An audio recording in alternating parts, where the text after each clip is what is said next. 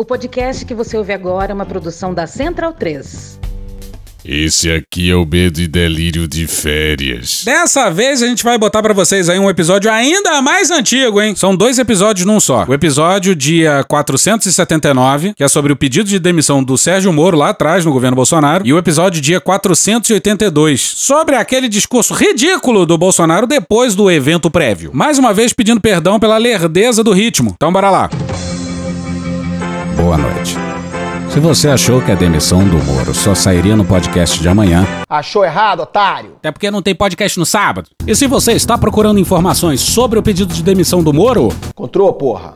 Pois é, a gente acordou bonitinho, roteiro feito, pronto pra gravação. Aí sai no Diário Oficial a demissão do Valeixo. Então quer ser prosneta. Não, é Valeixo, não Bruno Aleixo. Mas estava lá no Diário Oficial a demissão do Valeixo e o anúncio de que haveria uma coletiva com o Moro mais tarde, que demorou até acontecer e demorou até terminar. Então a gente gravou o episódio normal e depois o Pedro Daltro se matou pra fazer um roteiro pra um enxerto sobre o pedido de demissão do Moro. E é isso que ouvireis a seguir.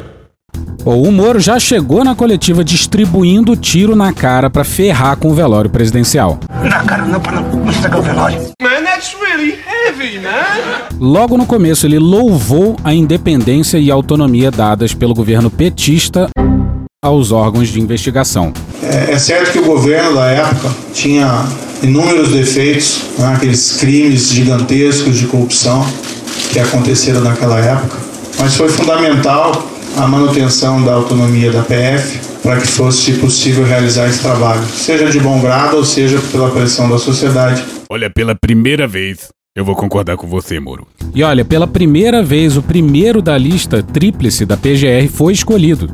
Não foi bem impressão da sociedade. Mas é óbvio que depois de um elogio ao PT tinha que vir algo absurdo. Lembrando aqui até um episódio que é num domingo qualquer, durante aquelas investigações, lembro que foi o, até o superintendente, Maurício Valesco, que recebeu uma ordem de soltura ilegal do presidente Luiz Inácio Lula da Silva, então condenado por corrupção, preso. Essa ordem emitida por um juiz incompetente, depois isso foi reconhecido nas demais instâncias. Foi graças à autonomia dele e ao sentimento da necessidade de cumprir o dever que ele comunicou às autoridades judiciárias e foi possível rever essa ordem de prisão ilegal antes que ela fosse executada. Agora, olha o exemplo que ele deu. Esse barulho aí foi o barulho das nossas cabeças explodindo com o cretinismo olímpico desse ex-juiz. Decisão ilegal? Que autonomia é essa que ignora a decisão judicial? E como a gente queria acompanhar a reação dos ministros do STF quando ouviram essa parte? Final de 2018, isso é uma história um pouco repetida, eu recebi convite do então eleito presidente da República, Jair Bolsonaro, e isso eu já falei publicamente diversas vezes. É fácil repetir essa história porque essa história é absolutamente verdadeira. E fui convidado a ser ministro da Justiça e da Segurança Pública. O que foi conversado com o presidente, né, foi no 1 de novembro, foi que nós teríamos um compromisso com o combate à corrupção, crime organizado e a criminalidade violenta. Inclusive foi me prometido na ocasião carta branca para nomear todos os assessores, inclusive desses órgãos, né, policiais como a Polícia Rodoviária Federal e a própria Polícia Federal. O Moro tá com sangue nos olhos. Hum, I like it. Agora, sobre o Moro ter condicionado a entrada dele no governo à vaga no STF. Tem uma única condição que eu coloquei, não ia revelar, mas agora eu só acho que não faz mais sentido manter o segredo. Isso pode ser confirmado pelo, tanto pelo presidente como o general Heleno. Eu disse que, como eu estava abandonando 22 anos da magistratura, contribuí 22 anos para a Previdência e perdia, né, saindo da magistratura, essa Previdência. É, pedi apenas, já que nós íamos ser firmes contra a criminalidade, especialmente a criminalidade organizada, que é muito poderosa, que se algo me acontecesse, né, pedir que a minha família não ficasse desamparada sem uma pensão. É, foi a única condição que eu coloquei uh, para assumir esse, essa posição específica no Ministério da Justiça. Permito-me aqui dizer que o presidente concordou com todas. Cara, fica a pergunta, né? Que tipo de pensão é essa e como o governo conseguiria esse tipo de pensão? Seria tudo feito dentro da lei? Me via como um, estando no governo, como um também garantidor. Né? Claro que existem outras instituições importantes, Judiciário, Supremo Tribunal Federal, Ministério Público, mas entendi que pelo meu passado de juiz e meu compromisso com o Estado de Direito, que eu também poderia ser aí um garantidor da lei e da imparcialidade e autonomia dessas instituições. Moro elenca feitos de seu ministério, diz que a criminalidade nunca diminuiu como em 2019, mas dá uma de honesto aí. Mas nós tivemos aqui, permito-me dizer, uma redução expressiva da criminalidade né, em 2019. Tudo bem, já tinha uma queda em 2018. Gostei da honestidade. E vale sempre repetir que, vamos lá, crianças? Correlação não é causalidade. Isso aí, muito bem. Em todo esse período, é, tive apoio né, do presidente Jair Bolsonaro em vários desses projetos, outros nem tanto. Mas a partir do segundo semestre do ano passado, passou a haver uma insistência do presidente da troca do comando da Polícia Federal. Isso, inclusive, foi declarado publicamente pelo próprio presidente. Houve primeiro um desejo de trocar um superintendente da Polícia Federal do Rio de Janeiro. É, sinceramente, não havia nenhum motivo para essa substituição. Mas conversando com o superintendente em questão, ele queria sair do cargo né, por questões exclusivamente pessoais. Então, nesse cenário, acabamos concordando, eu e o diretor-geral, em promover essa troca com uma substituição técnica, com uma substituição de um indicado pela polícia. Agora, tem que fazer uma referência bastante rápida. Né? Eu não, não indico superintendentes da Polícia Federal. A única pessoa que eu indiquei na Polícia Federal foi o diretor, o Maurício Valeixo. Não é meu papel fazer indicações aí de superintendentes. E assim tem sido no Ministério como um todo. Eu sempre tenho solicitado, dado autonomia né, ao pessoal que trabalha comigo, palavra certa não é subordinado, é equipe, para que eles façam as melhores escolhas. Né? Assim se valoriza aí os subordinados, subordinados, desculpa, a equipe, Moro quase falou na troca até da delegacia da Barra da Tijuca, onde mora a família presidencial, mas pareceu pra gente que ele desistiu em cima da hora. O presidente, no entanto, passou a insistir também na troca do diretor-geral. né? O que, que eu sempre disse ao presidente? Presidente, eu não tenho nenhum problema em trocar o diretor-geral da Polícia Federal, mas eu preciso de uma causa. Obstrução de justiça! Não é uma questão do nome. né? Tem outros bons nomes para assumir o cargo de diretor da Polícia Federal. Né? Há outros delegados igualmente competentes. O grande problema de realizar essa troca, primeiro, havia, haveria uma violação de uma promessa que me foi feita inicialmente, que eu teria carta branca. Em segundo lugar, não haveria uma causa para essa substituição. E estaria claro que estaria havendo ali uma interferência política na Polícia Federal, o que gera um abalo na credibilidade. Agora sit back and relax e imagina o Bolsonaro assistindo isso aí ao vivo. Delicious. E o problema que nas conversas com o presidente, e isso ele me disse expressamente, que não é, não é só troca do diretor-geral. né? Haveria também intenção de trocar superintendentes, novamente o superintendente do Rio de Janeiro, outros superintendentes provavelmente viriam em seguida, a superintendente da Polícia Federal de Pernambuco, sem que fosse me apresentado uma razão, né, uma causa para realizar esses tipos de substituições que fossem é, aceitáveis. Dialoguei muito tempo com o presidente né, com essa possibilidade e até no primeiro momento pensando, não, de repente pode ser feito, pode ser alterado, mas cada vez mais me veio a sinalização de que seria um grande equívoco realizar essa substituição. Ontem, né, conversei com o presidente, houve essa insistência do presidente, né, falei ao presidente que seria uma interferência política, ele disse que seria mesmo. Falei ao presidente que seria uma interferência política, ele disse que seria mesmo. Falei que isso teria um impacto para todos, que seria negativo, mas para evitar um- uma crise né, durante uma pandemia, eu sinalizei, então vamos né, substituir o Valeixo por alguém que represente a continuidade dos trabalhos, né, alguém com um perfil absolutamente técnico e que fosse uma sugestão minha também, Na verdade, nem minha, é uma sugestão da própria Polícia Federal. Essas questões não são pessoais, né? não são preferências pessoais. São questões que decididas tecnicamente. Fiz essa sinalização, mas não obtive resposta. Mas o grande problema é que não, é não são tantos essa questão de quem colocar, o problema é por que trocar. E permitir que seja feita a interferência política no âmbito da Polícia Federal. Que toquem as sirenes.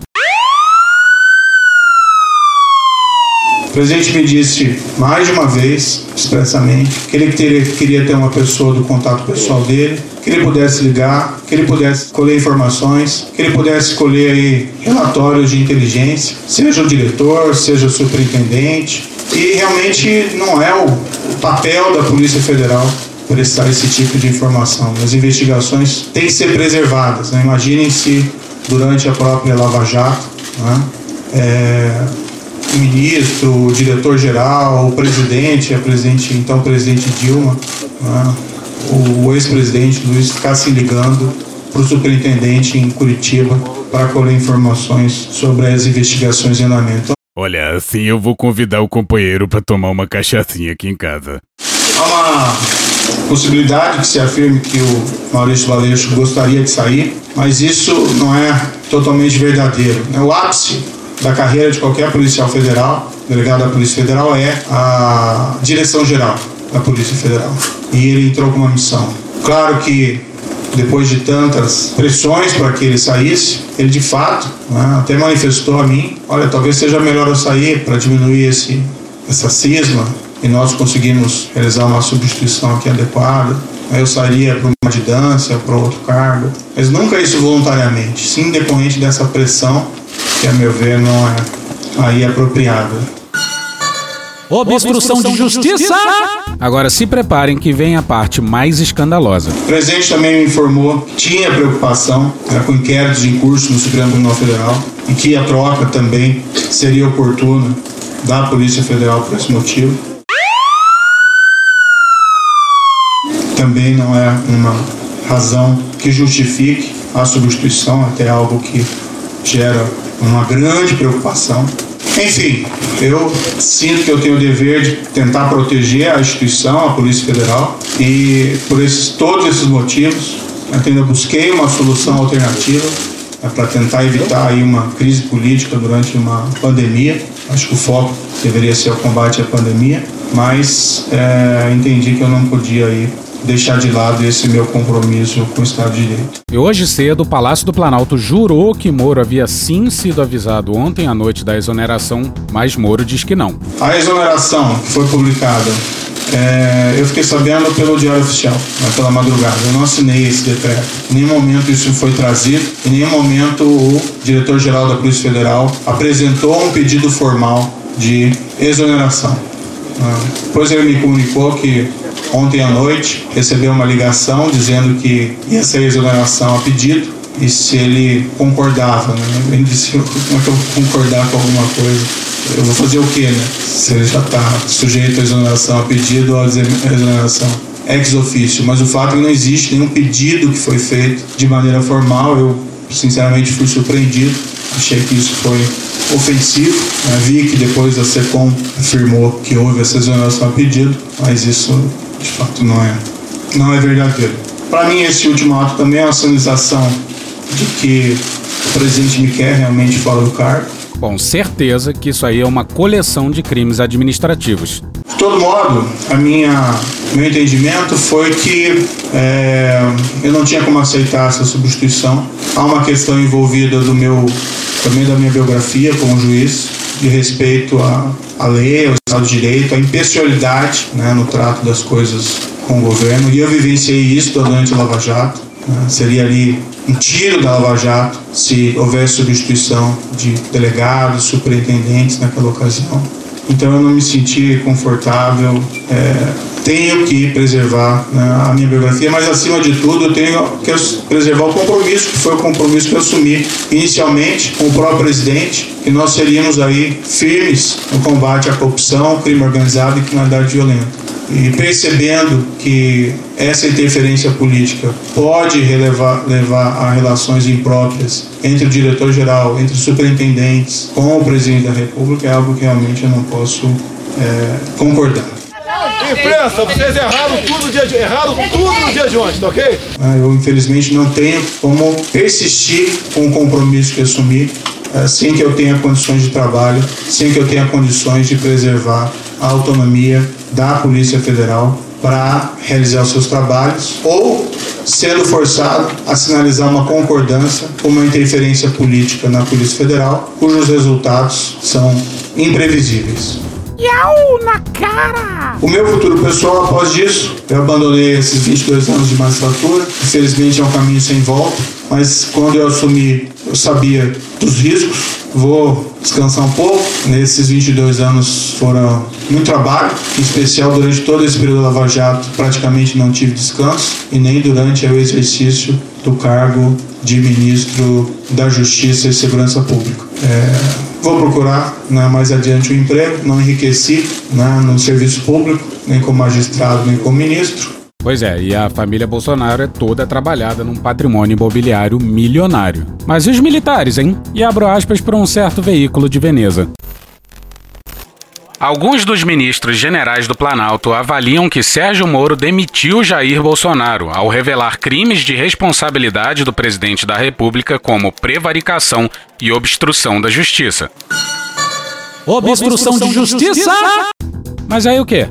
O que mais que aconteceu depois disso? O PSL soltou nota repudiando o processo que culminou na saída do ministro da Justiça e o Malafaia soltou uma nota quente. Inacreditável. Sou aliado do presidente, não alienado. O maior absurdo e falta de habilidade política nessa hora. Sei que é atribuição do presidente nomear diretor da PF. Só que ele deu a Moro carta branca. Inadmissível. Isso indica que muita gente vai começar a pular do barco agora. No Twitter, rolaram as hashtags Bolsonaro enlouqueceu e Bolsonaro traidor. Rolaram várias hashtags pró-Bolsonaro também. Uma mais notável talvez seja Eu votei no Bolsonaro, querendo dizer eu não votei no Moro, votei no Bolsonaro, então foda-se. Agora, se muita gente vai pular do barco, vai pular pra onde? É muito importante agora recebermos bolsominions arrependidos de braços abertos. Eu sei, você vai ter vontade de apontar o dedo na cara e falar algumas coisas, mas esse não é o momento. Guarde isso para depois. Aí logo depois da coletiva do Moro, o Bolsonaro solta uma nota no Twitter dizendo: "Hoje às 7 horas em coletiva reestabelecerei a verdade sobre a demissão a pedido do senhor Valeixo, bem como do senhor Sérgio Moro". Aí você achou que a gente ia falar da coletiva também? Achou errado, otário? Vai ficar pra outra hora, porque ali tem muito material. Mas lembra que eu falei lá atrás que a gente já tinha um episódio pronto e aí aconteceu a demissão do Valeixo e a coletiva do Moro? Pois é, vai só agora.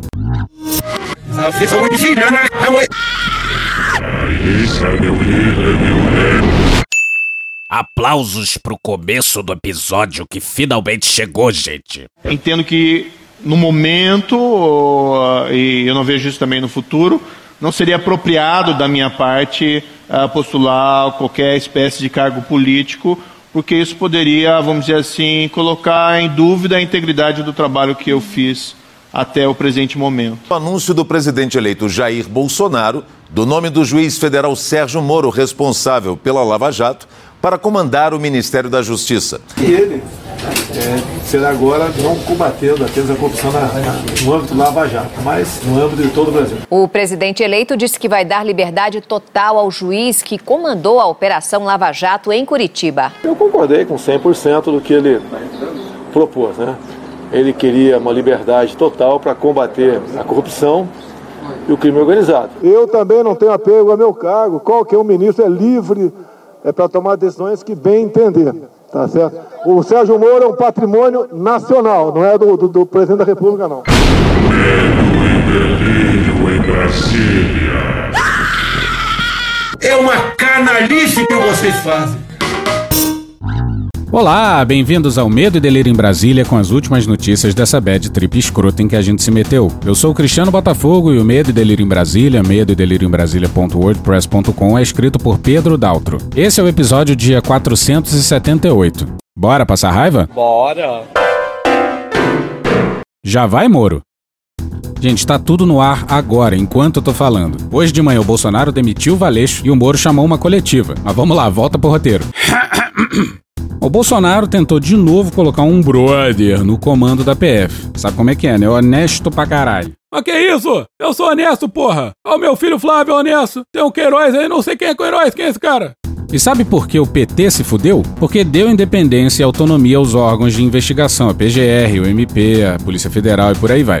Sim, eles fizeram merda, mas só rodaram porque esses órgãos faziam seu trabalho sem que um presidente ficasse pressionando. Por que, que você acha que o Bolsonaro não escolheu o primeiro nome na lista da PGR? Certamente não era por causa dos olhos bonitos do Aras.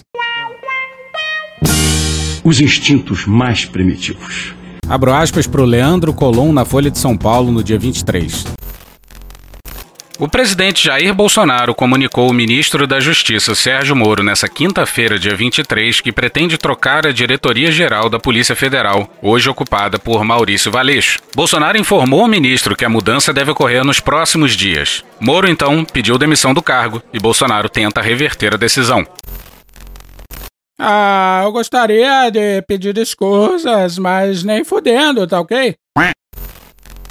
Valeixo foi escolhido por Moro para o cargo. O atual diretor-geral é homem de confiança do ex-juiz da Lava Jato.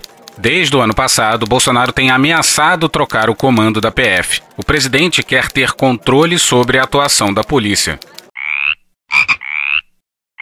Essa foi a primeira notícia a sair. E nos últimos dias não lemos nada que versasse sobre o comando da PF, o que é curioso. Há quem fale que o pedido de demissão já foi feito por Moro, e isso pode estar completamente desatualizado agora, desculpa, gente. E lá no fim do episódio vai ter uma atualização. E outros dizem se tratar de uma ameaça, caso a mudança prevista para a semana que vem se concretize. Em ambos os casos, Bolsonaro está tentando reverter o pior cenário já deveras desgraçado para seu moribundo governo. Bolsonaro acabou. Você não é presidente mais. Você não é presidente mais. Come with me if you want to live. Uma coisa é passar por cima do Guedes como o Braga Neto está fazendo. Outra coisa é perder Moro e deixar todos os bolsonaristas em crise existencial. Moro sempre foi maior que Bolsonaro. Bolsonaro só tá lá por conta do Moro. E ao que parece, o problema nem era a queda do Valeixo. Há uns meses, quando Bolsonaro ameaçou a primeira vez, foi noticiado que Valeixo ficaria mais um tempo. E a troca seria feita com calma, isso é, com a anuência do Moro problema parece ser um indicado. E abro aspas para o Lauro Jardim no Globo no dia 23. Numa reunião hoje com todos os superintendentes regionais da PF, feita por videoconferência, Maurício Valeixo comunicou aos delegados que deveria em breve deixar a direção geral do órgão. Explicou que desde o início do ano, quando voltou de férias, pediu ao ministro Sérgio Moro para sair do cargo que assumiu em janeiro de 2019. O embate entre Moro e Jair Bolsonaro, relatado há pouco por Leandro Colom, da Folha de São Paulo, em que o presidente disse a Moro que substituiria Valeixo nos próximos dias, e Moro avisou que se isso acontecesse se demitiria, leva à conclusão que o problema é o nome que Bolsonaro teria escolhido. Agora imagina o desespero no palácio.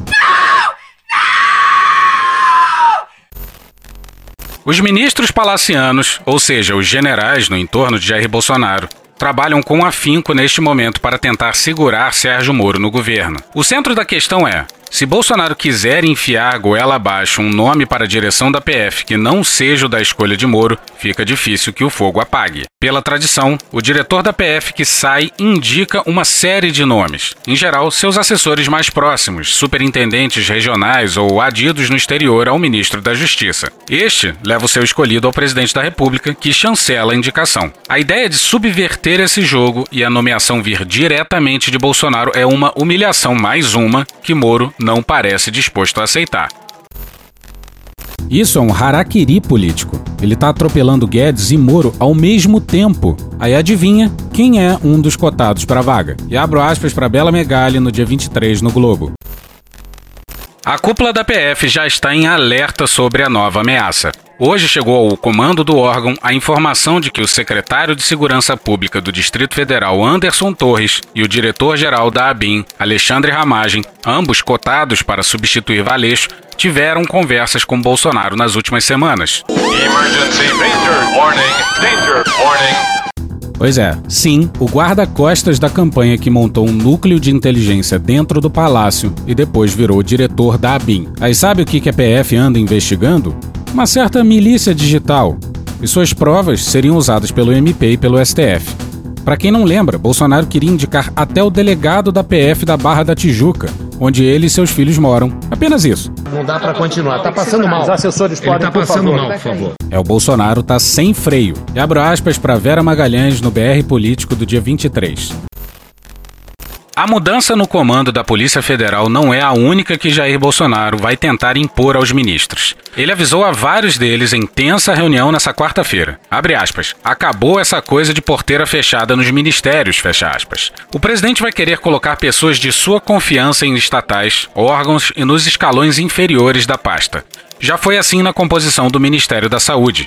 O ministro não teve carta branca, como relatou o BR Político, um integrante do governo depois da reunião. O aviso fez com que vários integrantes da esplanada ficassem de sobreaviso. E foi entendido como um aviso de que a recomposição, inclusive política do governo, que tenta atrair o Centrão para escapar do isolamento no Congresso e do risco de que a Câmara instaure um processo de impeachment contra Bolsonaro, incluirá acessos a postos importantes em pastas antes blindadas, como Justiça e até Economia, onde o presidente estuda desmembrar a área do trabalho para entregar ao PTB de Roberto Jefferson. No caso da PF, sabe-se que Maurício Valeixo há muito desagrada Bolsonaro e não conta com a simpatia de políticos tradicionais, como os agora cobiçados integrantes do PP, partido mais investigado na Lava Jato e cujo líder, Arthur Lira, participou de animada live com Bolsonaro nessa semana. Valendo aí, presidente. Tá olhando? Gravar o vídeo? olá, Ângela. Olá, Álvaro. Jair Bolsonaro. Estou com o lado aqui do maridão, do pai. Um grande abraço a vocês dois. Tamo junto, hein? Valeu. São, são grandes fãs. Toda hora me pediam isso. Valeu, Aqui valeu. nosso presidente. Um abraço. Um abraço aí. Esse aí é o Arthur Lira. Quem é o Arthur Lira? Vou deixar para o Pedro Dória resumir. afastado por corrupção da Assembleia Legislativa de Alagoas, condenado por corrupção no mesmo estado. Um dos dez políticos listados no livro Os Bens que os Políticos Fazem. Tem processo no Supremo Tribunal Federal por bater na ex-mulher. O pai dele, o senador Benedito Lira, foi acusado de receber um milhão de reais da Petrobras no esquema investigado pela Lava Jato. Aliás, Arthur Lira foi fotografado, fotografado na porta do prédio de Alberto Youssef, o doleiro do Petrolão. Pois é, os bolsonaristas estão mais perdidos do que o Davi Luiz no 7 a 1 É o gol da Alemanha. Eu só queria poder dar alegria ao meu povo. Eu não sou povo desse rapaz! Nunca fui povo desse cidadão! Quem é ele pra dizer agora que eu sou povo dele? Quem vai me dar alegria? Só vai me dar alegria se eu deixar! O bingo da demência. Bingo! Bolsonaro resolveu mandar um texto ao Toffoli após as voadoras dos ministros do STF contra sua presença na manifestação de domingo e, abro aspas para Vera Magalhães no BR Político no dia 22. O texto, enviado pelo presidente por meio do aplicativo WhatsApp, não tem indicação de autoria e cita Bolsonaro em terceira pessoa. Bingo! Só aí já dava para dizer que o Bolsonaro ganhou o bingo. Mas calma. Nele há um pedido para que as pessoas não ataquem o Congresso e o Supremo, mas apenas aquilo que julguem que deveria ser mudado. Bingo! Abre aspas, aqueles que pedem intervenção militar, artigo 142, antes devem decidir qual general ocupará a cadeira do capitão Jair Bolsonaro.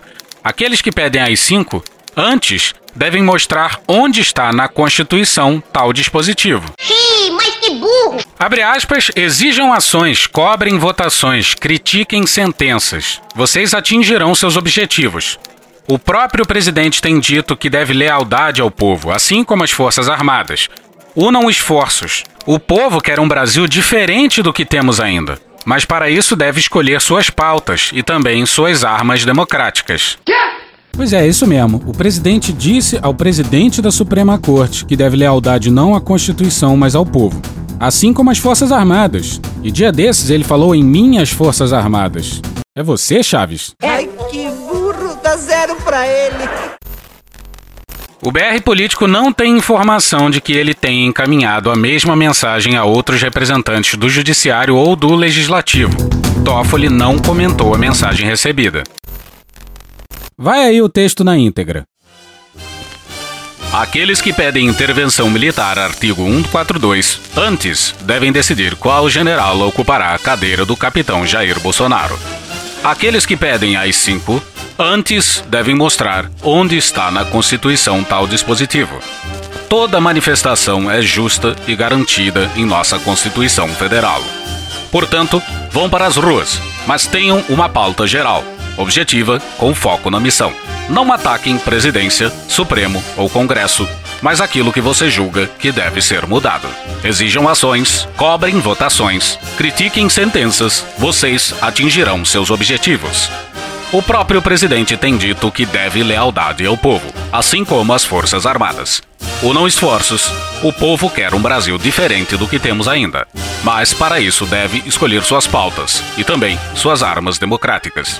No dia 19, dia do Exército, o presidente bem disse: agora é o povo no poder. Mais do que direito, vocês têm a obrigação de lutar pelo país de vocês.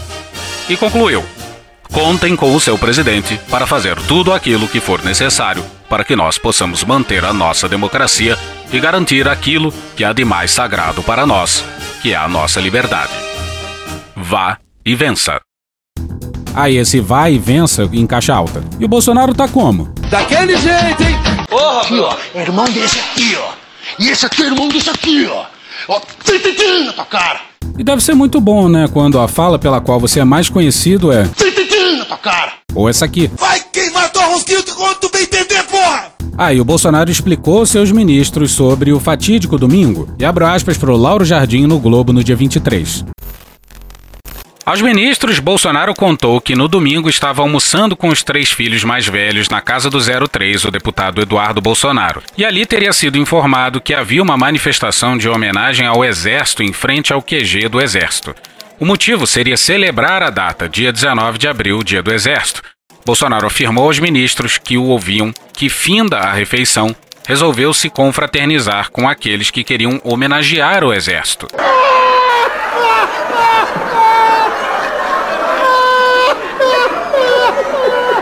Ou seja, o Bolsonaro disse, aparentemente sem ficar corado, sem tergiversar, sem ficar olhando para o lado para baixo, que se dirigiu ao local sem saber o motivo real da manifestação.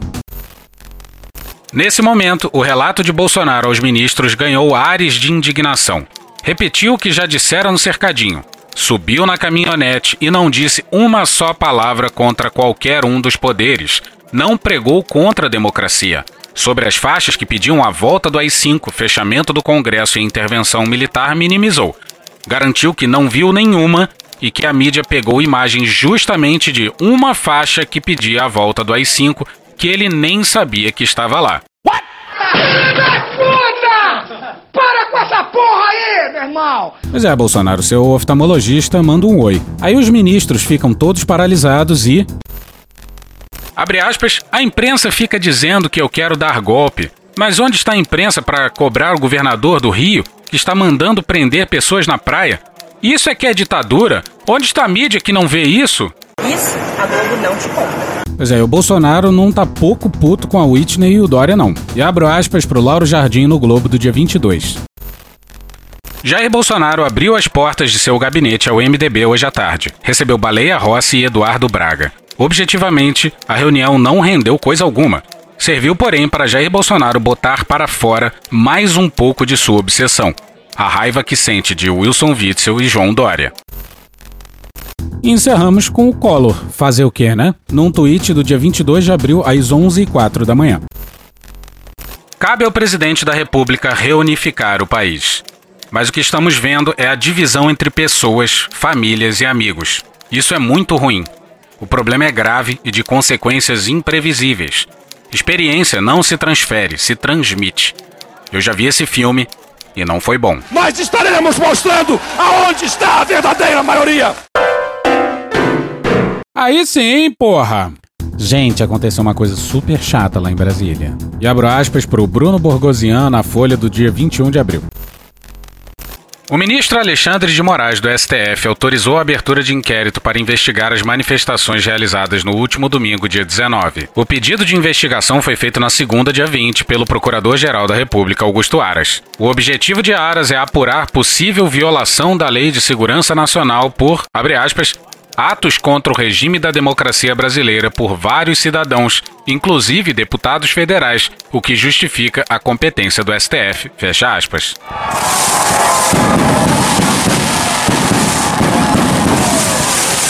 E o Bolsonaro jura que não vai dar nada porque seu nome não tá no inquérito.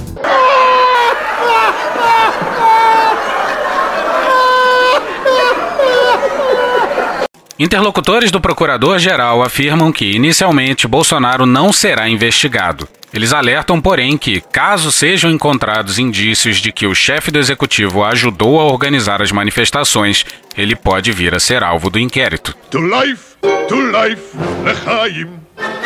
Lechaim, lechaim, to life. E é lindo ver um entulho autoritário da ditadura sendo usado com os apologistas da ditadura. Chupa que é de uva.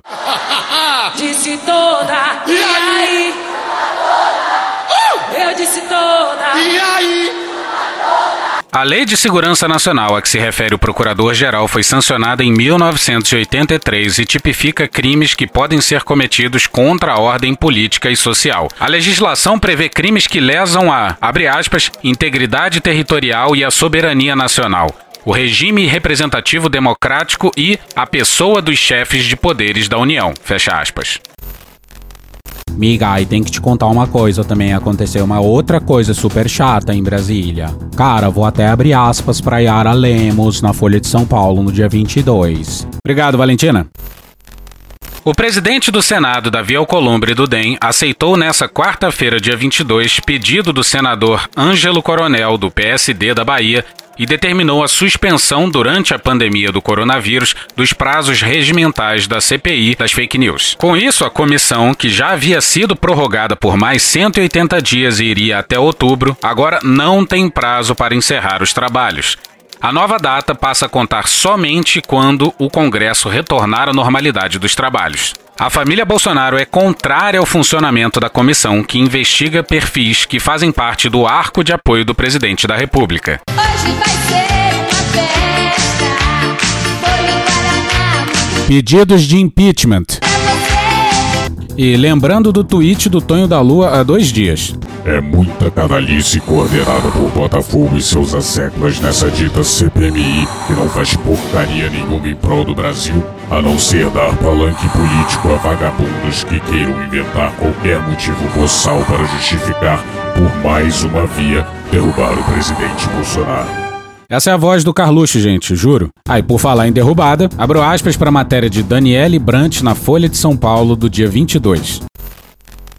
O ex-candidato presidencial Ciro Gomes e o presidente do PDT, Carlos Lupe, protocolaram nessa quarta-feira, dia 22, um pedido de impeachment contra o presidente Jair Bolsonaro por sua participação no ato de domingo, dia 19, em que apoiadores pediam uma intervenção militar no país. Com isso, os casos sob análise do presidente da Câmara, Rodrigo Maia, chegam a 24. Eu tenho que botar mais um pra mudar esse número aí, porra. Ai, ai, ai, ai está chegando a hora. Alô, Deltan! É impressionante como não tem um arrombado no governo federal para socar a mesa e gritar: Vocês estão de sacanagem, porra! E aí ainda arremessar todos os objetos possíveis em quem participou da criação dos slides do ambiciosíssimo Plano Marshall Tupiniquim. Vai lá no blog ver as imagens no medo. É nível Deltan Dallagnol. Abro aspas para a matéria não assinada da Folha de São Paulo intitulada Governo resgata papel do Estado na retomada e põe em xeque a agenda liberal de Guedes no dia 22. O governo Jair Bolsonaro anunciou nesta quarta-feira, dia 22, o programa Pro Brasil, um conjunto de medidas que tem como pivô a retomada do investimento público para a geração de empregos. O plano foi rejeitado pelo ministro da Economia, Paulo Guedes, que imprimiu ao governo até o momento uma agenda liberal centrada em ações de mercado e com mais investimento privado na economia. Pô, Carlos Alberto, terceira vez só hoje, cara. E olha só como a gente é ingênuo. A gente jurou que seria um plano ambicioso com alguma profundidade. Mas o plano tem a profundidade de uma poça. O anúncio foi feito pelo ministro-chefe da Casa Civil, general Walter Braga Neto, que comandará o programa a pedido de Bolsonaro. Nenhum integrante da equipe econômica participou do evento, que, dentre os ministérios envolvidos, só contou com a presença do ministro da Infraestrutura, Tarcísio de Freitas. Chega, chega, vai, vai, chega, vai pro teu quarto. A matéria incluída no blog de ontem falava de um plano de 30 anos, mas na real é até 2030. E dada a esquete de humor que é esse governo, a gente aposta que foi erro do governo e não dos jornalistas. De acordo com Tarcísio, a ideia inicial é investir cerca de 30 bilhões de reais do próprio orçamento do Ministério, com cerca de 70 obras paralisadas ou em estágio inicial, ao longo de três anos. E é inacreditável que generais estrelados sejam capazes de uma proeza estúpida desse naipe. 30 bilhões em três anos? 30? Não pode ser sério. Ontem a gente estava dando o Guedes como morto, mas dada a piada dessa coletiva, a gente acha que a gente se precipitou. Que ele está sendo fritado pelos generais e por Bolsonaro é inegável. Mas se a fritura for essa, porra. Porra. Porra. Repara no absurdo. Em matéria de Henrique Gomes Batista no Globo do dia 23.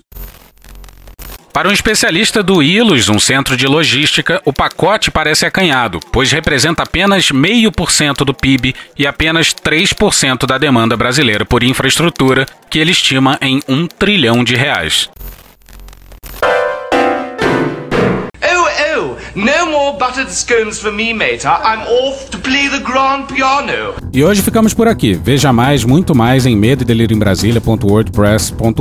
o blog escrito por Pedro Daltro. Assine o nosso feed no seu agregador de podcast favorito, certificando-se que o thumbnail dele está escrito por Pedro Daltro e Cristiano Botafogo. Esse é o feed certo. O outro feed a gente vai descontinuar em breve. Escreve pra gente nas redes sociais ou no medo e delírio em Brasília podcast gmail.com. Eu sou Cristiano Botafogo e até a próxima. Bora passar raiva junto? Bora.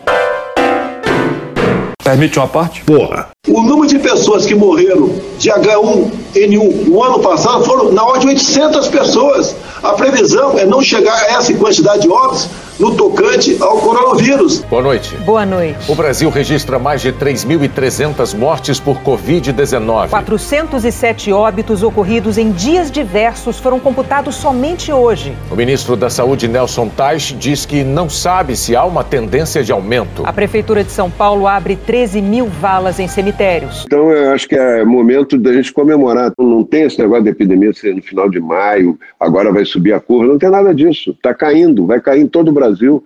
Podem escrever isso e me cobrem.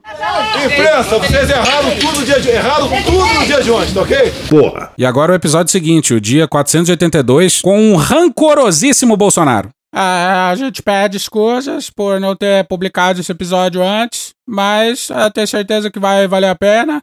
Ah, pode ser que não vale também, mas agora eu vou tentar arrumar um emprego. O que é que o discurso tem? O que é que o discurso tem? Piscina aquecida tem, Renan pegador tem, Porteiro mentiroso tem, Queiroz meu amigo tem, Facada esquecida tem, Marielle promovida tem, Eu minto como ninguém. O que é que o discurso tem? O Taishi com sono tem, o Guedes de meia tem, diploma vazio tem, Mourão deslocado tem, Hélio e Eduardo tem, Melindrado no aeroporto tem, lembra a carta do Temer? Lembra? Eu minto como ninguém. Discurso tem? Vai entrar o bicoitado tem, aborto proibido tem, tô escrotizado tem, tem desarmamento tem, coração aberto tem, gordo cinco anos tem, tem sogra falsária tem, tem cardápio novo tem, tem tudo e mais um pouco tem, agora chega desse treco. Chega! Medo e em Brasília. É uma canalice que vocês fazem. Olá, bem-vindos ao Medo e Delírio em Brasília com as últimas notícias dessa bad trip escrota em que a gente se meteu. Eu sou o Cristiano Botafogo e o Medo e Delírio em Brasília, medo e delírio em Brasília.wordpress.com é escrito por Pedro Daltro. Essa é a edição dia 482. Bora passar raiva? Bora. O rancorosíssimo senhor presidente da República, Jair Messias Bolsonaro. Até mudei de personagem no meio. Alô, pessoal do Poder 360 que transcreveu o pronunciamento do Bolsonaro. Um beijo na boca de vocês, um beijo na boca. Ah, eu mudei de personagem no meio de novo. Mas vamos ao rancorosíssimo senhor presidente da República, Jair Messias Bolsonaro. Eu decido tudo.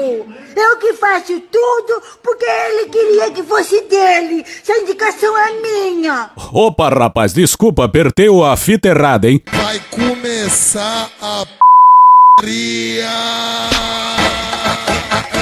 O que, que ele fala aí? Maçonaria? Churrascaria? Nunca saberemos. Tá, agora bora pro discurso. Senhores e senhoras, boa tarde. Meus ministros, imprensa, povo brasileiro que me assiste. Sabia que não seria fácil. Uma coisa é você admirar uma pessoa, a outra é conviver com ela, trabalhar com ela. E hoje no SBT tem casos de família com Cristina Rocha, diretamente do Palácio do Planalto. Mas oi! Não, não, eu não falo mais isso, eu já ainda falo isso. Você acha que ele vai falar em casamento? Achou errado, otário? Ele só vai desfilar rancor. E se tem duas coisas que ele não falou, foi uma metáfora com casamento e nióbio. Fora isso, todo o repertório do presidente está nesse discurso. O que é que o discurso tem? Tem tudo e mais um pouco tem. Ah, gente, lembrando que o Bolsonaro fala super pausado, né? O Moro também falou super pausadamente. Eu tô tirando todas essas pausas porque aqui no Medo e Delírio é respeito por você. Pô, ficou parecendo o carro do ovo, né? Uma cartela com 400 ovos por apenas dois reais. Mas ó, o original é assim. Hoje pela manhã, por coincidência, tomando um café com alguns parlamentares, eu lhes disse: Hoje vocês conhecerão aquela pessoa que tem um compromisso consigo próprio. Mas em respeito ao saco de vocês, eu edito para ficar um pouco mais rápido. Hoje pela manhã, por coincidência, tomando um café com alguns parlamentares, eu lhes disse: Hoje vocês conhecerão aquela pessoa que tem um compromisso consigo próprio, com seu ego e não com o Brasil. Pô, muito melhor essa parada aí, né? Agora você imagina os deputados olhando pro presidente que. Tem um compromisso consigo próprio, com seu ego e não com o Brasil. E segurando o riso. O que eu tenho ao meu lado e sempre tive foi o povo brasileiro. Hoje essa pessoa vai buscar uma maneira de botar uma cunha. Tira o meu nome da sua boca, o capeta dos diabos. De botar uma cunha. É, eu ouvi maconha. Eu vou a Paraguai para buscar uma maleta de maconha. De botar uma cunha entre eu e o povo brasileiro. Isso aconteceu há poucas horas. É, o povo tá do teu lado sim, tá do teu lado batendo panela, ô arrombado.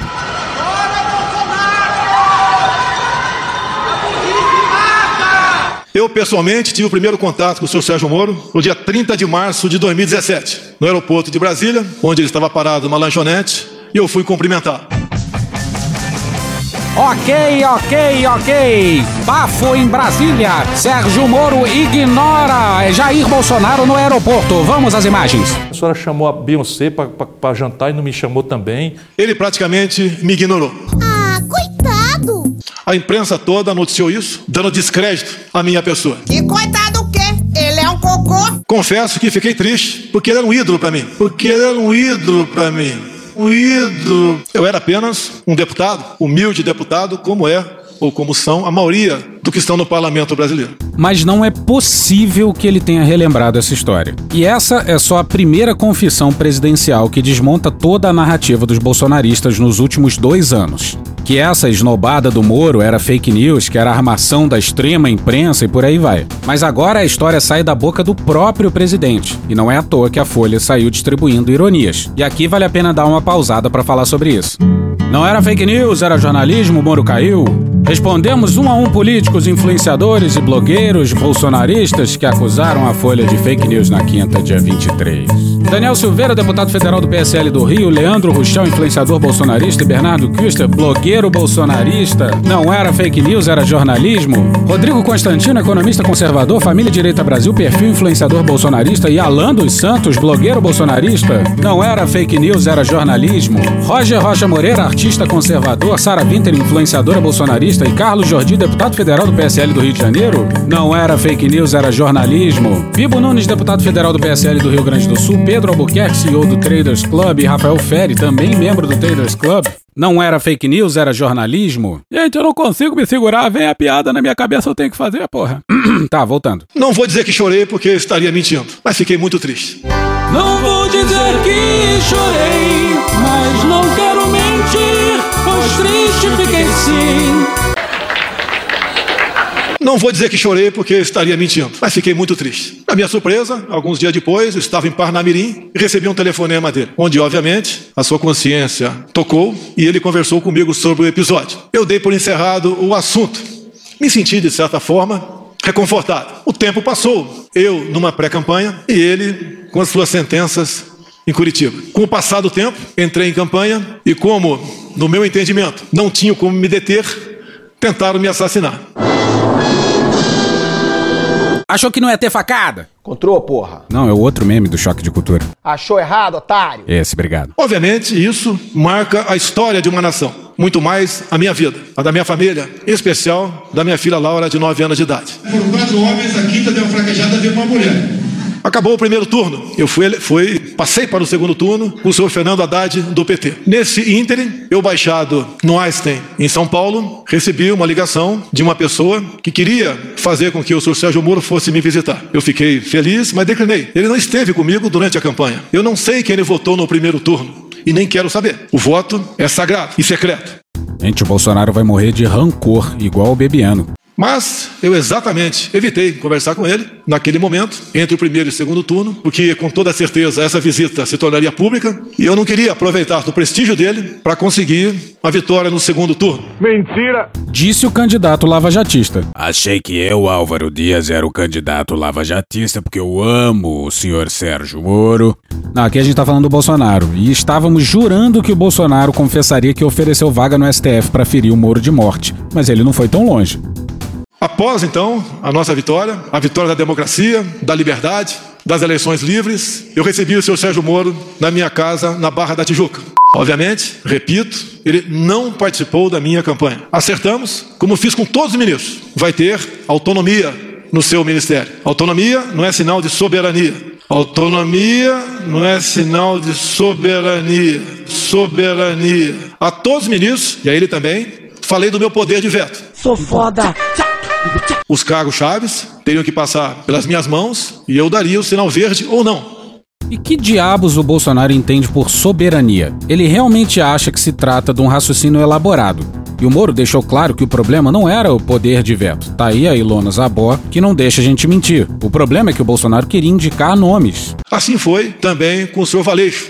A indicação foi do senhor Sérgio Moro. Apesar de a lei de 2014 dizer que a indicação para esse cargo e a nomeação é exclusiva do senhor presidente da República. Abri mão disso. Porque confiava no senhor Sérgio Moro. O presidente eleito disse que vai dar liberdade total ao juiz que comandou a Operação Lava Jato em Curitiba. Eu concordei com 100% do que ele propôs, né?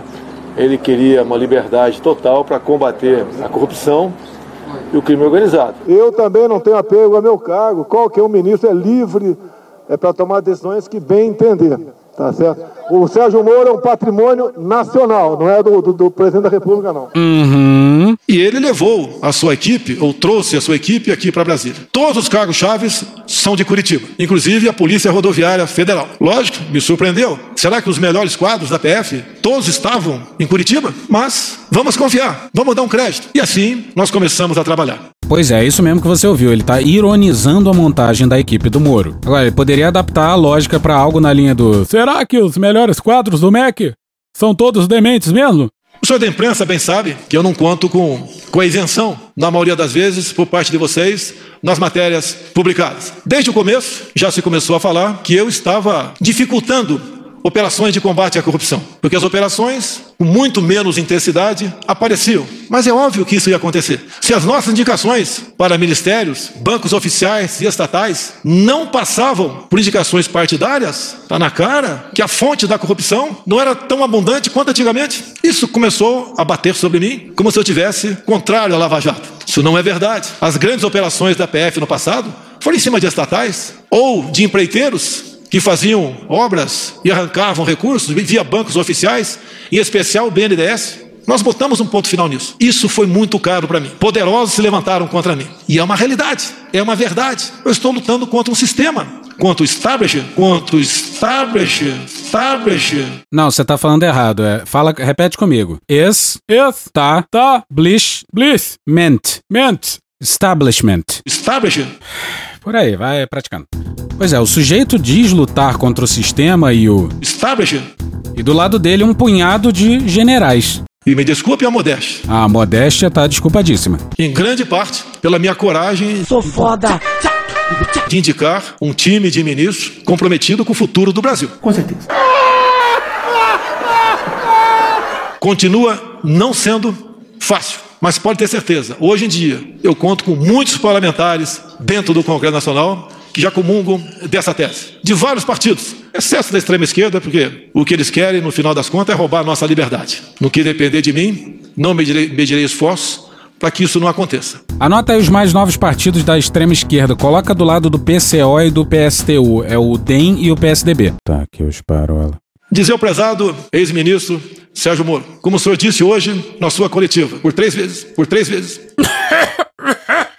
Bem que eu pedi, um, bem que eu pedi uma pastilha. O senhor disse que tinha uma biografia a zelar. Eu digo a vossa senhoria que eu tenho um Brasil a zelar. E o Brasil, Coxinha? Se fodeu. Não apenas fiz um juramento quando sentei praça nos idos 1973, na Escola Preparatória de Cadeia do Exército em Campinas, e dar a vida pela minha pátria, se preciso fosse. Mais que a vida para minha pátria, eu tenho dado. Ai, miga, que bom te ver. Boa tarde. Boa tarde. O que, que você tem feito? Eu tenho dado. A quinta série que habita em mim saúda a quinta série que habita em você. Mas guarda isso que o Bolsonaro acabou de falar. Mais que a vida para minha pátria eu tenho dado. Guarda e coloca lado a lado com o fim do discurso dele mais à frente. Mais que a vida para minha pátria eu tenho dado. Eu tenho dado o desconforto da minha família. As acusações mais torpes possíveis. Não só contra a minha família, bem como aqueles que estão ao meu lado. Falava-se em interferência minha na Polícia Federal. Horas bolas, horas bolas. Se eu posso trocar o ministro, por que não posso, de acordo com a lei, trocar o diretor da Polícia Federal? Eu não tenho que pedir autorização para ninguém para trocar o diretor ou qualquer outro que esteja na pirâmide hierárquica do Poder Executivo. Será que é interferir na Polícia Federal? Quase que exigir, implorar Sérgio Moro que apure quem mandou matar Jair Bolsonaro? Será que é interferir na Polícia Federal, quase que exigir, implorar a Sérgio Moro e apure quem mandou matar Jair Bolsonaro? Letra A, sim. Letra B, com certeza.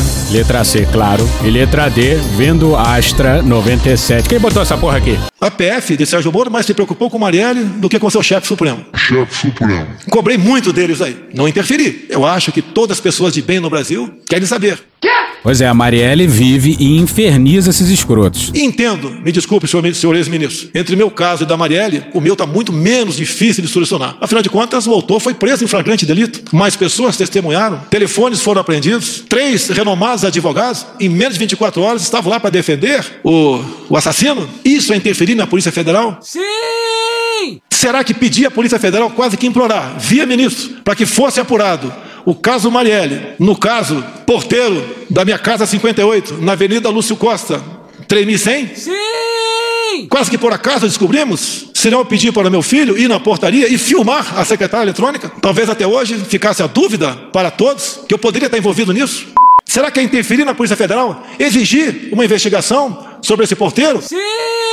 O que aconteceu com ele? Ele foi subornado? Ele foi ameaçado? Ele não sofre das, ele sofre das faculdades mentais? O que aconteceu para ele falar com tanta propriedade um fato que, segundo ele, existiu há praticamente um ano atrás? É exigir da Polícia Federal muito, via seu ministro, para que esse porteiro fosse investigado, com todo respeito a todas as vidas do Brasil. Acredito que a vida do presidente da República tem um significado. Ah, depende, você está falando significado bom ou significado ruim? Que afinal de contas é o chefe de Estado. Isso é interferir na Polícia Federal? Yes, it is. Pois é, que belíssima confissão de crime presidencial. Confesso que ao longo do tempo, como bem, bem vos lhes disse. Bem que eu pedi, um, bem que eu pedi uma pastilha. Como bem, bem vos lhes disse. Pô, mandei bem pra caralho nessa aí, hein? Uma coisa é ter uma imagem e conhecer uma pessoa, a outra é conviver com ela. Nunca pedi para ele, para que a PF me blindasse onde quer que fosse. Quando se fala em corrupção, eu falo da minha vida particular.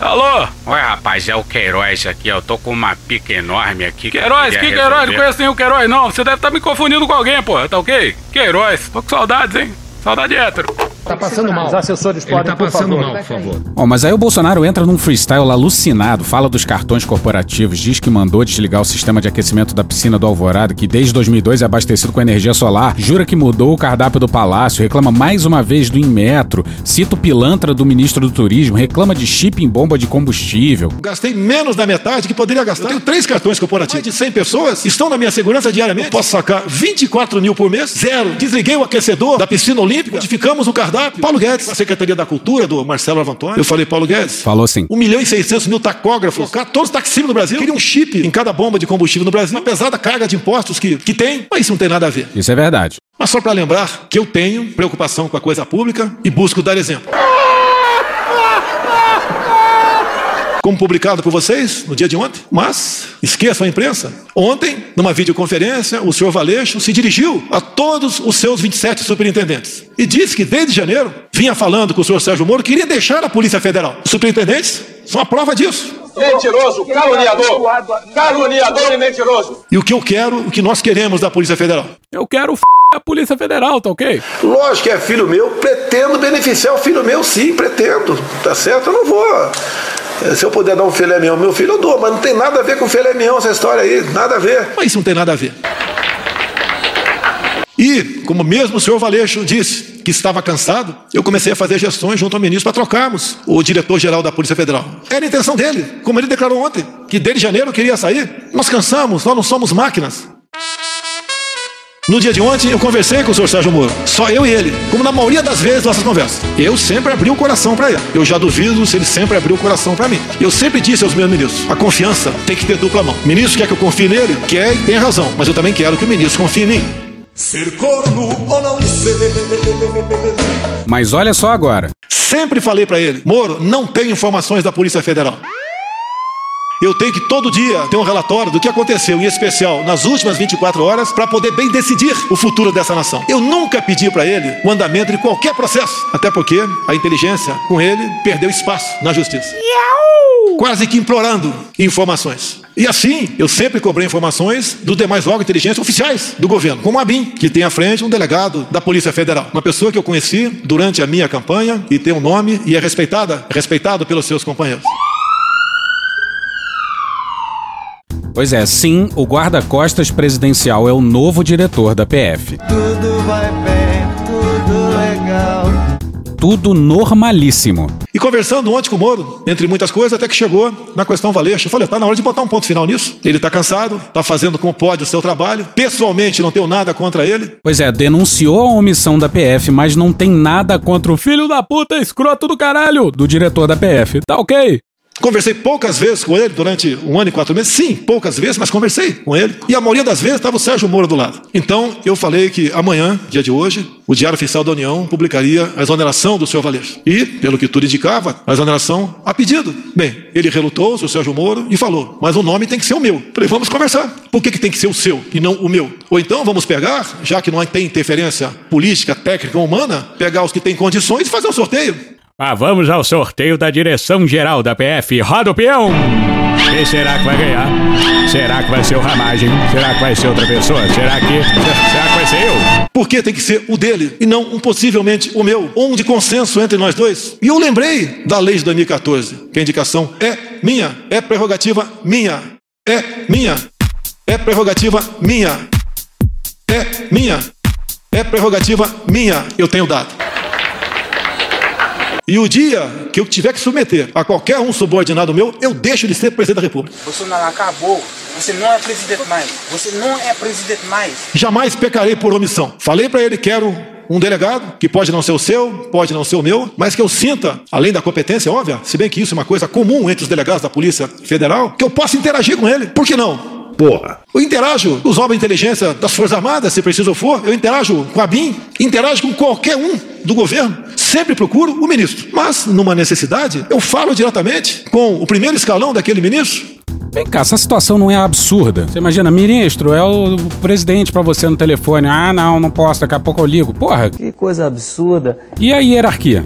A hierarquia foi pra casa do c... sem passagem de volta. Como ontem, ou anteontem, anteontem, eu tinha que decidir uma coisa, tinha que ver com a Marinha. Mas como exclusivamente com a Marinha, eu resolvi naquele momento não falar com o ministro da Defesa. Falei diretamente com o da Marinha e foi resolvido de acordo com, o interesse dele. Depois participei do ministro da Defesa. Isso não é quebra de hierarquia, é necessidade. Se preciso for, depois ele participa, para evitarmos que venhamos ferir o princípio da hierarquia. Disse o sujeito expulso do exército por quebra de hierarquia. E se a gente tivesse que apostar, a gente aposta que o general ministro da defesa não sabia disso aí. Agora, eis a parte que deve ter deixado o Moro mais puto. E mais, já que ele falou em algumas particularidades, mais de uma vez, o senhor Sérgio Moro disse para mim: você pode trocar o Valeixo sim, mas em novembro, depois que o senhor me indicar para o Supremo Tribunal Federal. Depois que o senhor me indicar para o Supremo Tribunal Federal. Me desculpe, mas não é por aí. Reconheço as suas qualidades, em chegando lá, se um dia chegar, pode fazer um bom trabalho, mas eu não troco. Agora se prepare porque o presidente vai confessar ter tido acesso a inquérito sigiloso. E outra coisa, é desmoralizante. Desmoralizante para um presidente ouvir isso, mais ainda externar. Ou não trocar, porque não foi trocado. Sugerir a troca de dois superintendentes entre 27. O do Rio, questão do porteiro. A questão do meu filho, 04, o Renan, que agora tem 20, 21 anos de idade. Porra, tu não lembra a idade do teu filho, caralho? Quando, no clamor da questão do porteiro, do Casadélio, que os dois ex-policiais teriam ido falar comigo, também apareceu que o meu filho 04 teria namorado a filha desse ex-sargento. Eu comecei a correr atrás. Primeiro eu chamei meu filho. Abre o jogo. Pai, eu saí com metade do condomínio. Nem lembro quem é essa menina, se é que eu estive com ela. Máquina de sexo, eu transo igual animal. Hoje a vida é assim. Atenção, chegou Chatuba, hein? Vamos esculachar, hein? A intenção de dizer que o meu filho namorava a filha do ex-sargento era que nós tínhamos um relacionamento familiar. Eu não me lembro dele. Pode ser até que tenha tirado foto com ele. Durante pré-campanha e campanha era comum eu tirar em média 500 fotografias por dia, porque essa era a minha imprensa. E daí eu fiz um pedido para a Polícia Federal, quase com, por favor, chegue em Mossoró e interrogue o ex-sargento. Foram lá, a PF fez o seu trabalho, interrogou e está comigo a cópia do interrogatório. E está comigo a cópia do interrogatório. Onde ele diz simplesmente o seguinte: a minha filha nunca namorou a filha do presidente Jair Bolsonaro, que a minha filha sempre morou nos Estados Unidos. Mas eu é que tenho que correr atrás disso? Ou é um ministro, ou é uma polícia federal que tem que se interessar? Não é para me blindar porque eu não estou em curso em nenhum crime. Não é para me blindar porque eu não estou em curso em nenhum crime. E uma das partes mais surreais é mais uma crítica à imprensa. A mídia, outras instituições já me botaram com a cabeça, de cabeça para baixo, chacoalharam tudo. Levantaram até que com 5 anos de idade, revista Época, eu chamava uma mulher de gorda em Eldorado Paulista. Descobriram, eu nem sabia, que a avó da minha esposa já foi presa por três anos por tráfico de drogas. Confesso que não sabia. E se eu soubesse, teria casado com a senhora Michele assim mesmo. Fiquei sabendo atrás, atrás de vocês também que a mãe da senhora Michele. Porra, que família, hein, Michele? Cometeu um crime de falsidade ideológica na sua inocência, em vez de fazer uma cirurgia plástica para ficar mais jovem, né, mais bonita, ela resolveu fazer uma cirurgia na certidão de nascimento, diminuindo 10 anos a sua idade. Esse foi o crime dela. Se coloca em público isso daí para escrotizar, para escrotizar, para dizer que ela não tem caráter. Olha, esse é o melhor episódio de Casos de Família que eu já vi aqui no SBT. É entretenimento de primeira qualidade.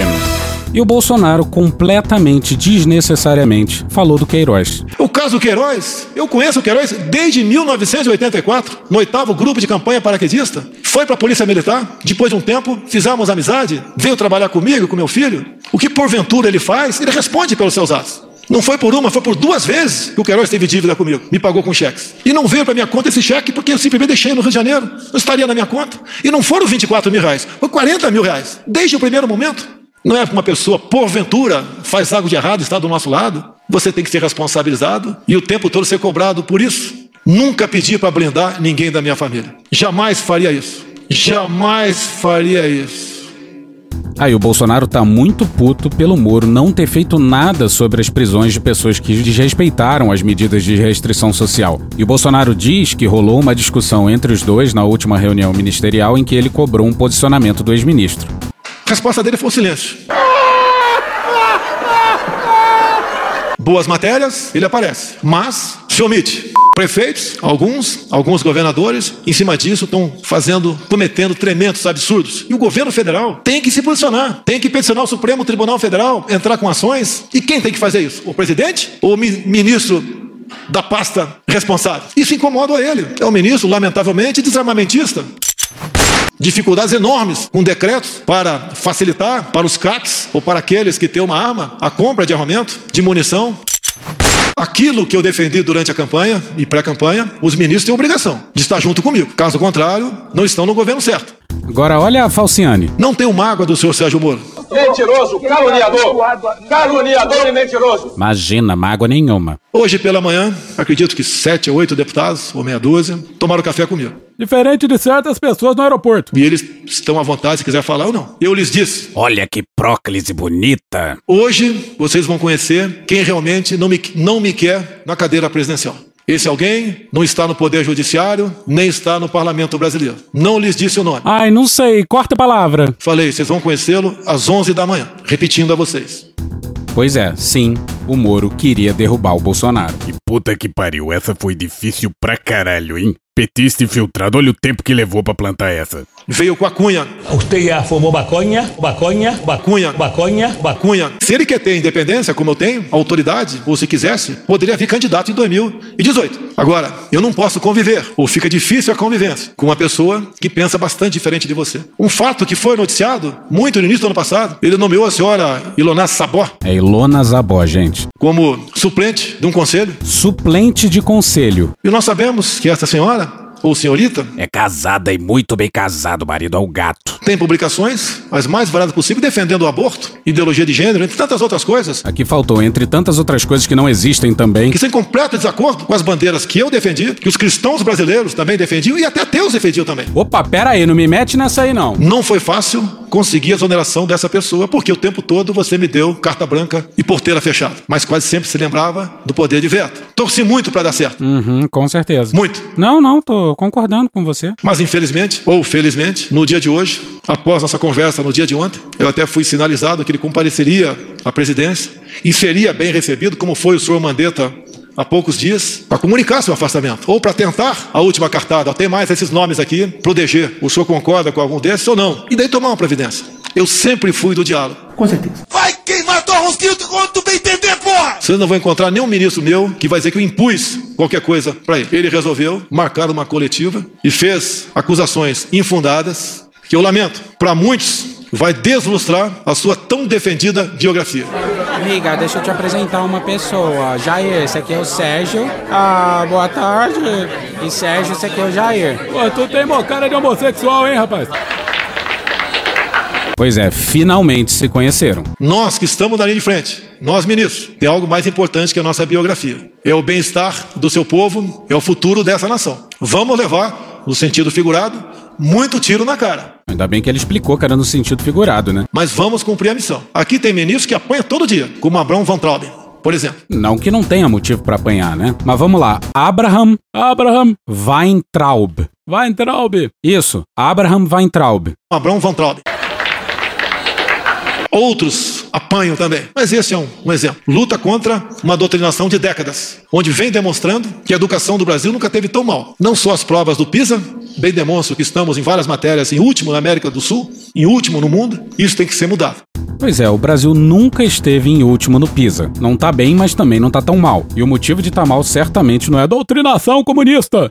Pois é, até então a retórica presidencial não tinha nos surpreendido. Era uma combinação esquisitíssima, uma retórica virulenta, mas com uma fala tranquila, encadeada, sem subir o tom. Bolsonaro estava confiante e aliviado, mas aí ele encerrou o discurso lendo um texto, e que desgraça, meu Deus do céu. Três páginas bem curtas apenas aqui.